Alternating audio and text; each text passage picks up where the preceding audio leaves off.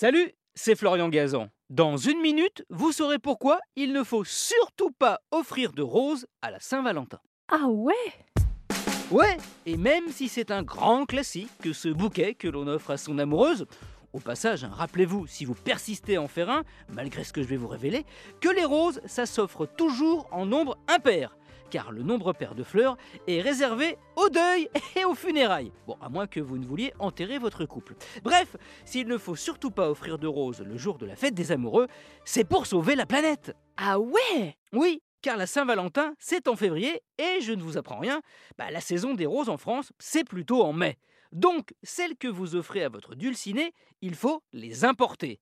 En gros, c'est le cas de 9 roses sur 10 que vous trouvez à cette période chez le fleuriste et elles ne viennent pas de la porte à côté puisque 50% d'entre elles sont cueillies au Kenya ou en Éthiopie. Ah ouais Ouais, elles doivent donc se faire un joli petit voyage de 10 000 km pour arriver entre les mains de votre bien-aimé. Bonjour l'empreinte carbone. C'est bien simple, on a calculé en émissions de CO2 qu'un bouquet de roses équivaut à un trajet de 20 km en voiture. Et vu que chaque année, entre la Saint-Valentin, la fête des mères et Noël, ce sont 660 millions de roses qui sont vendues en France, je ne vous dis pas le carnage écologique.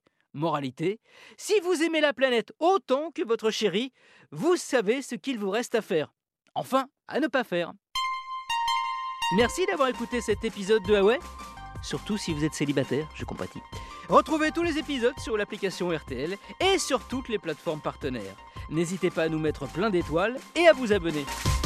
A très vite